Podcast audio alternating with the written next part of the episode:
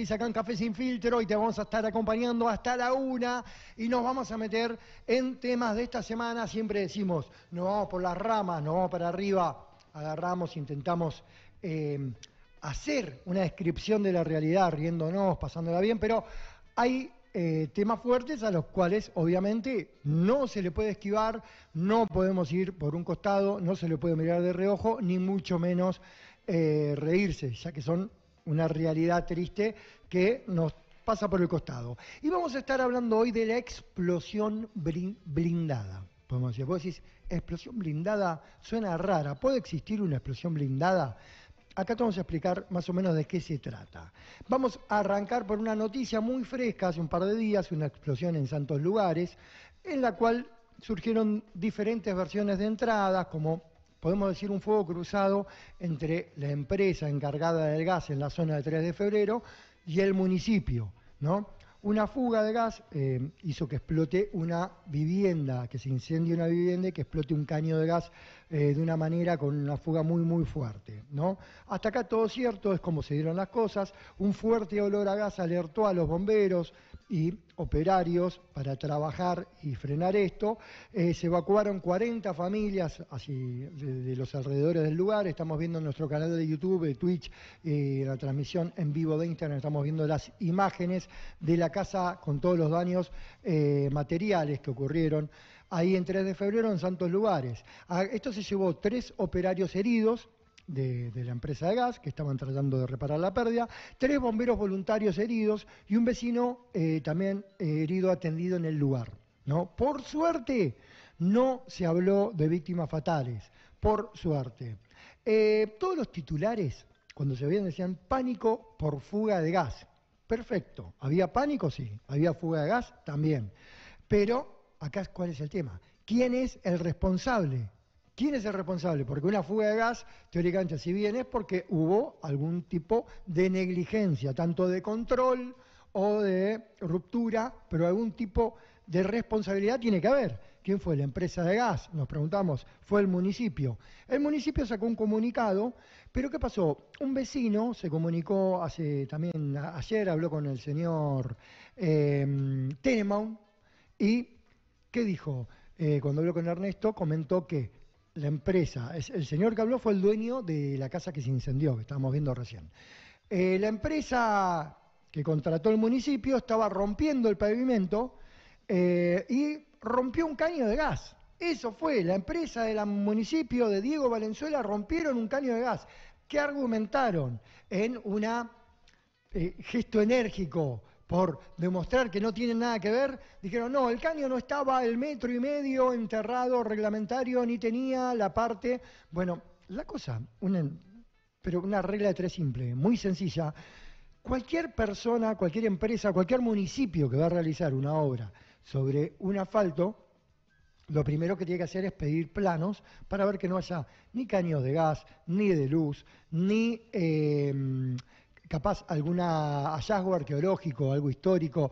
Son muchísimos los factores por los cuales tiene que pedir algo para tener un control donde va, donde va a romper. Vos no podés ir a romper y romper porque sí viendo lo que pasa. Así que esta fue una negligencia más del intendente Diego Valenzuela, el señor blindado de 3 de febrero, eh, el que tapa sus responsabilidades con prensa todo el tiempo, así como tapó esto, eh, así tapó también su responsabilidad en el asesinato de Dieguito Cagliero, un músico de 3 de febrero, que su policía eh, en complicidad con las cámaras de Canal 13, diciendo gran operativo de Diego Valenzuela, detuvimos una banda de ladrones que se robó dos millones de pesos de un supermercado de la zona de Avenida Márquez. Era un pibe, un laburante que venían del velatorio de otro amigo. Fueron a comprar.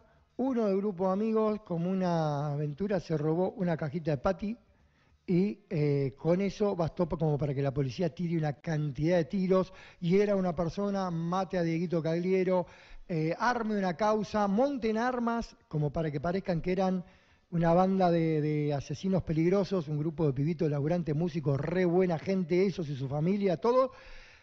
Ese es otro caso del señor Diego Valenzuela blindado, que está más pendiente de la selfie y que la gente se saque una foto con él y que genere y cree una imagen simpática, un tipo totalmente cínico, cínico eh, como es la derecha. El mismísimo Diego Valenzuela, jefe de la campaña de Santilli. O sea, mirá cómo toda la mugre se va acomodando contra el costado, cómo se, acumula la mierda, ¿no? Eh, el que pone plata en todos lados para vender una imagen, que nunca es, el que impidió un centro de rehabilitación para adicciones en 3 de febrero, diciendo, acusando que no había espacio físico para hacerlo y lo tiró para atrás. Eh, o sea, ese es el señor Diego eh, Valenzuela. La verdad que eh, junta una cantidad de cosas terribles y obviamente hoy, sin lamentar víctimas fatales por suerte, eh, el Señor lo primero que sale a hacer es a lavarse las manos. Y como no hay que olvidar, no hay que olvidar que este es el mismo intendente del derrumbe. ¿Qué derrumbe hablamos? El derrumbe que ocurrió en agosto del año 2019 de un edificio. Escuchá bien esto, para no olvidarte, porque pareciera que nos olvidamos de todo acá siempre. Ocho pisos, sobre colectora de General Paz todos los planos aprobados por la Intendencia de Diego Valenzuela, el edificio se vino abajo. Con tanta suerte dentro de la desgracia que cayó un domingo de madrugada, perdón, le grité al micrófono, un domingo de madrugada cayó sobre una casa abandonada, por lo cual no hubo ni víctimas fatales, ni eh, autos que pasen por General Paz que queden abajo de los escombros. Todo cayó sobre una casa abandonada en una madrugada en General Paz. Como dijimos ya, todos los planos, me voy a tomar un mate mientras hacemos esto, pues esto es streaming en vivo. Qué rico, ya está. Ahí volvimos. Bueno, entonces, ¿qué pasó? Esto cae a la madrugada y no hay víctimas fatales, parece como que todo se olvida. La misma intendencia, la que Volaron un caño de gas rompiendo el pavimento hace dos días, la que se le cayó un edificio por aprobar planos que no deberían estar aprobados en colectora de General Paz en San Peña. No nos olvidemos de eso. No esperemos a que lleguen las muertes para tratar de actuar ante la negligencia de estos tipos que no sirven para nada. Así que hasta acá nombramos a Diego Valenzuela. Nos vamos a otro caso muy parecido, pero viajamos hasta Capital Federal más precisamente hasta Floresta, donde hubo un derrumbe en una casa, donde escuchamos en la madrugada de ayer, donde falleció una menor de 12 años, un joven de 19 años, 10 heridos y dos desaparecidos, entre ellos una señora de 72 años. las autoridades, Horacio Rodríguez Larreta, otro cínico, otro blindado, eh, no le interesa más nada a este tipo que sus negocios. Estamos viendo también las imágenes de cómo se desmoronó eso, donde vivían eh, cientos, de cientos de personas, más de 100 personas vivían ahí, una casa tomada. Eh, pero ¿qué pasa? A este señor no le interesa más nada que sus cercanías, sus baldosas y su inmobiliaria. ¿Se conocerán los motivos que cómo tendría que haberse actuado para que esto no suceda? Seguramente que no porque está la justicia y la prensa comprada de la mano de este señor. ¿Se sabrá eh, dónde estuvo la negligencia? Seguramente que no. ¿Por qué? Porque el blindaje es mucho más fuerte. Enumeramos, derrumbe en el 2019 en San Espeña, quedó en la nada intendente Diego Valenzuela blindado. Explosión en santos lugares, nuevamente Diego Valenzuela, el marmota de la selfie, el cínico, el que tapa asesinatos, el que se ríe, el que monta una policía de mierda, mata gente y eh, tuitea, feliz de mi policía que desbarató una banda de asesinos. Era un pibe el que el asesino que mataste eh, vos, Valenzuela, porque a vos te iba a hacer cargo.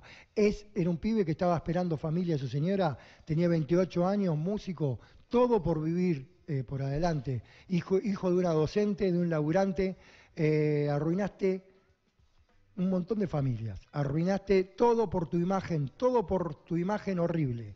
Eh, derrumbe en Floresta, conducción Horacio Rodríguez Larreta. Así que tenemos dos personas acá. Valenzuela, Rodríguez Larreta. El Estado totalmente ausente. La imagen totalmente inventada de estos tipos y blindada. Todo esto en qué desemboca, toda esta sumatoria, en la falta de justicia.